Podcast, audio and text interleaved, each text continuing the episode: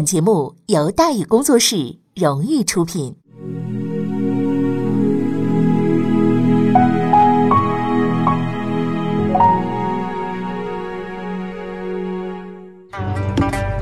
说书唱戏劝人方，三条大道走中央，善恶到头终有报，人间正道是沧桑。给您续上一杯茶，我慢慢的说，您细细的品。听大宇话说。明朝除了咱们广播直播以外啊，我们还在喜马拉雅独家网络发布。各位呢可以登录喜马拉雅手机和电脑客户端，搜索“大禹茶馆”，选择收听。上期节目咱们说到哪儿啊？咱们说到知行合一，须皆悟得真理，否极泰来，子胜获得升迁。嘉靖十三年，徐阶徐子升终于熬出头了。他因为政绩优秀，被提任为湖广黄州，就是今天湖北黄冈啊，同知。可运气来了，挡都挡不住。还没来得及赴任呢，又得到消息，他再次被提升，改任浙江学政。在浙江干了三年教育工作之后呢，徐阶迎来了他人生的第二次转机。这一次，他的职位是江西按察副使。作为江西的高级官员，这个按察副使可不用每天在爬山沟深夜翻档案了。但是麻烦呢？还是找上他门来了。有一天呢，他们家那门卫突然前来通报，说有一人想见他。徐杰还以为有冤情，就同意了。可是这位仁兄进来之后啊，既不哭也不闹，直截了当向徐杰表示：“哎，我积极肯干，要求进步。通俗点说，给我升个官吧。”徐杰乐了，他从来没见过如此莫名其妙的人。你说升官就升官，你谁呀你？凭什么呀？对不对？但是很快他就笑不出来了。因为这位找上门来的人说出了他此行自信的理由，我呀，我是谁呀？我是夏首府的亲戚。嚯，这实在是个很合理的理由啊，也十分正常啊。提拔夏言的亲戚，那夏然夏言当然就会提拔自己嘛。公平交易，符合市场规律嘛。而已经学会变通的徐阶似乎也没什么理由拒绝他。然而呢，徐阶拒绝了，留下了一句话之后呢，把这个人给赶出了家门。说我到此为官是来管束你们的，啊，不是滥用职权谋求晋升的。叫二曹属我会，对吧？这位仁兄灰头土脸走了，自然不肯甘休啊，马上写信给夏言，痛骂徐阶，还四处扬言要给徐阶好看。徐阶听到了风声，却一点都不以为意，不理不睬，只当没听见。张聪怎么着了？是不是？哎，把我贬到福建去，我一样，对不对？这是一个意味深长的事件。经历磨难、懂得变通的徐阶已然成为了一个熟悉官场规则的人。他很清楚讨好夏言能给自己带来什么，但是他却坚决地回绝了。在很早以前呢，徐阶曾经决心做一个正直的人，匡扶社稷，为国尽忠。许多年过去了，他受到了无数的打击，经历了很多的痛苦，却从来没有背叛过自己的初衷。事实证明，他始终是一个坚持原则的人，是一个了不起的人。嘉靖十八年，坚持原则的徐阶遇上了坚持原则的夏言，于是他又一次得到了改变命运的机会。在外历练八年之后，他即将踏上回京的道路。一般来说呀，大兴土木搞工程是当官拿回扣发财的不二法门，所以凡有修河这个什么通通郡啦，呃，这个建筑呃粮仓了之类的项目呢，各级官员都摩拳擦掌，跃跃欲试啊。而徐阶呢，大概是唯一的例外。在他即将离开的时候，他出人意料的呀，提出了一个类似的要求，就是修建一个祠堂。祠堂一般呢是用来纪念某人的，可让经办官员惊讶的是，徐阶要纪念的这个人，既不是他的朋友，也不是他的亲属，而事实上他根本就没见过这个人。旁人有疑问的徐阶当然要解答，徐阶说了：“此人乃是我的老师。”于是呢，在王守仁祠堂建成的那一天，徐阶亲自到访，在众人诧异的目光之中，他整肃衣冠，向这位伟大的先辈跪拜行礼。徐阶说：“我曾随文卫公习阁下之道，文卫公呢就是聂豹，聂豹字文卫，磨砺十年方有所悟，虽未能相见，是为再传弟子。”施恩无以为报，为牢记良知之学，报国济民，匡扶正道，誓死不忘。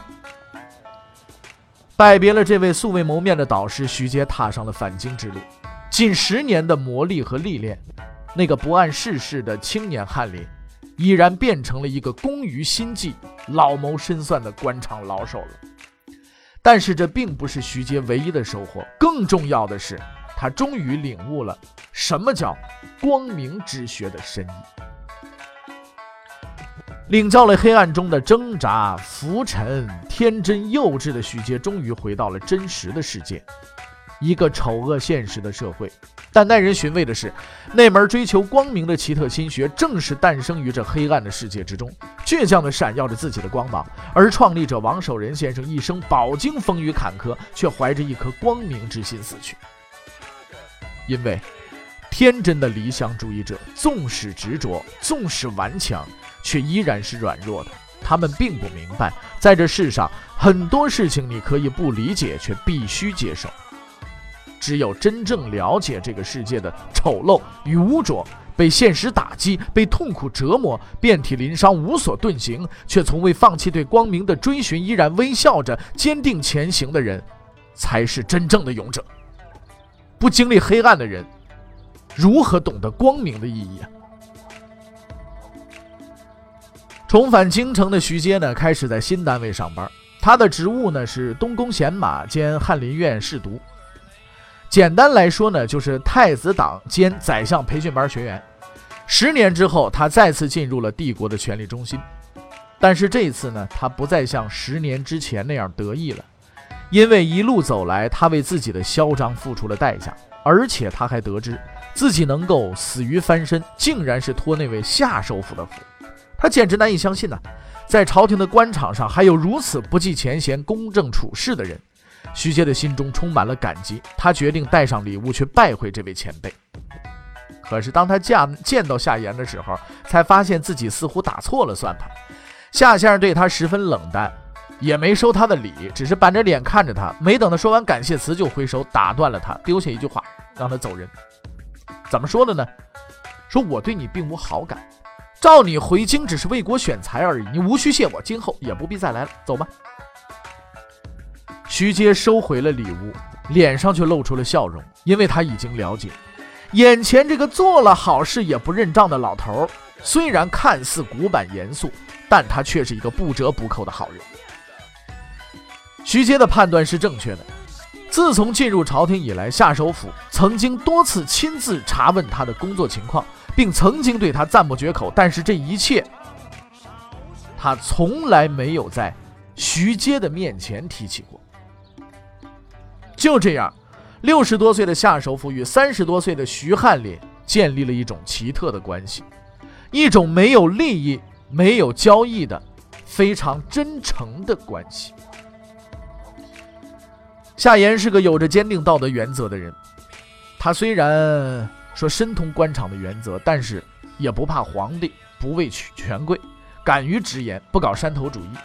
只要对国家有利的事情，他都愿意去做。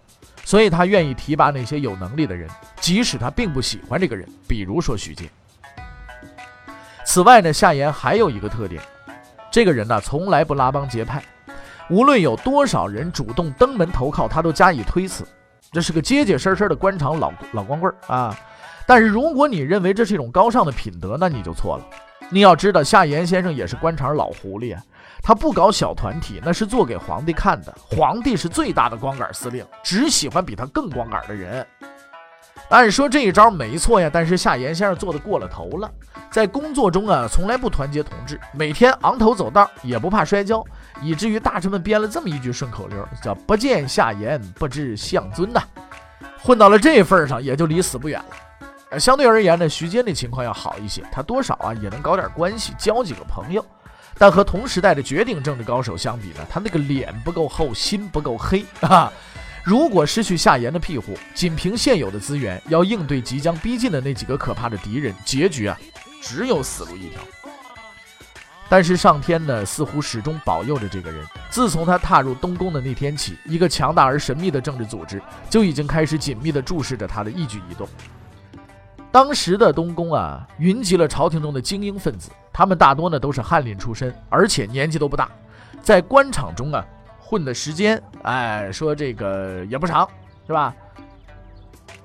那么相对来说呢，这个关系比较简单。但是敏锐的徐阶却惊奇地发现，在这里似乎活跃着一个秘密的政治组织，成员之间互相彼此都有着十分紧密的联系。出于好奇呢，他结交了其中的两个人，一个叫赵时春，另一个叫唐顺之。作为嘉靖二年的探花，徐阶在摆资历的时候是很有点炫耀资本的。但如果翻开这两个人的履历，你就会发现，什么叫人外有人。天外有天，赵时春平凉人，十四岁中举，嘉靖五年会试第一名，会员。唐顺之武进人，嘉靖八年会试第一名，会员。耶，许阶之所以去接近他们，主要是出于好奇，因为他们发现的，这帮人这个言谈举止十分奇特，不同于常人。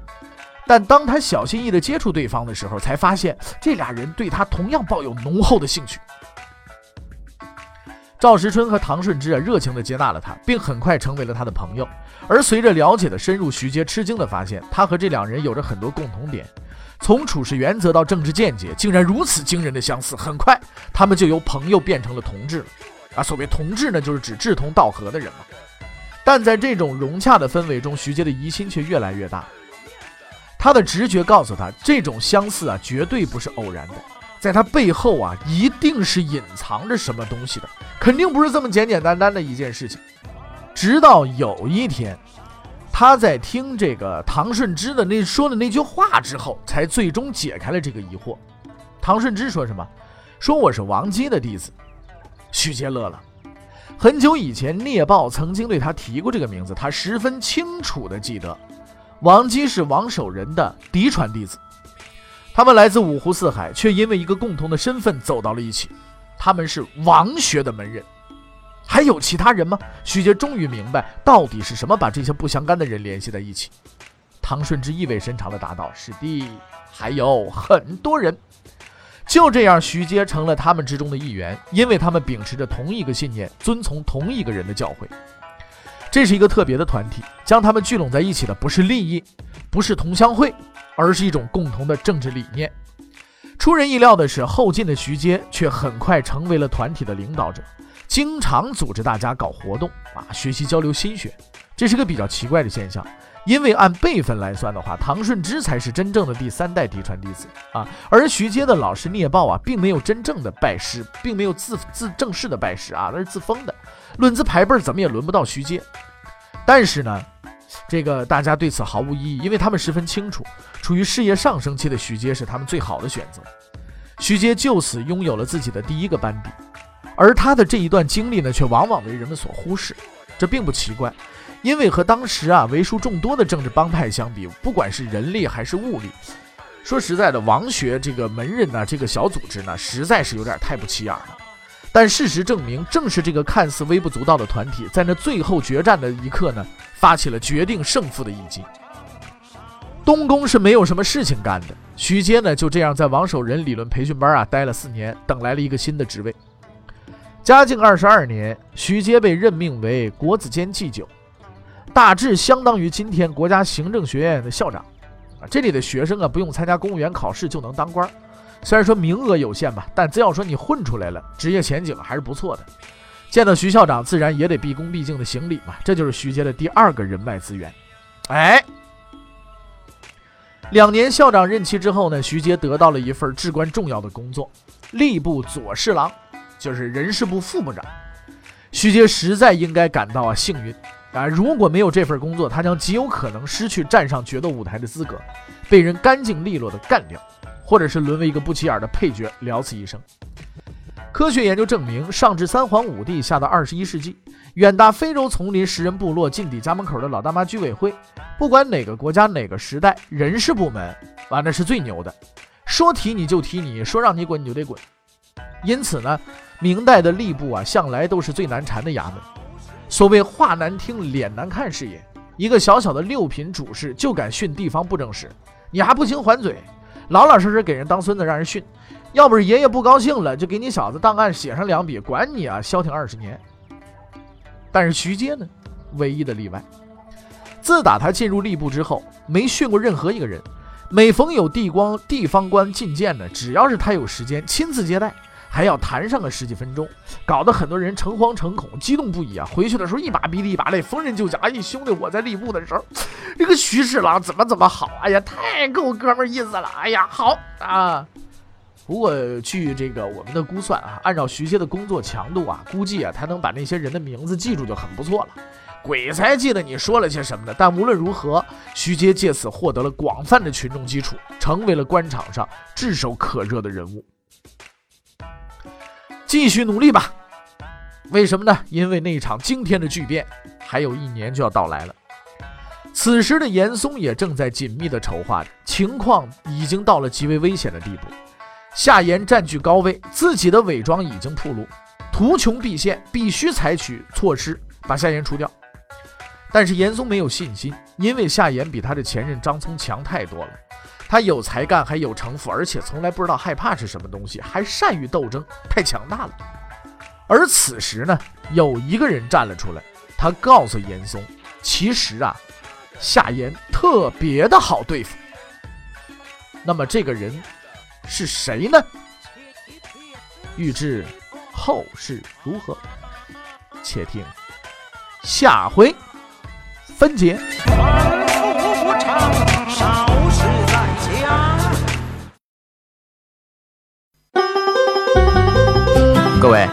你想跟大禹交流吗？你想跟大禹辩论吗？你想给大禹指出错误吗？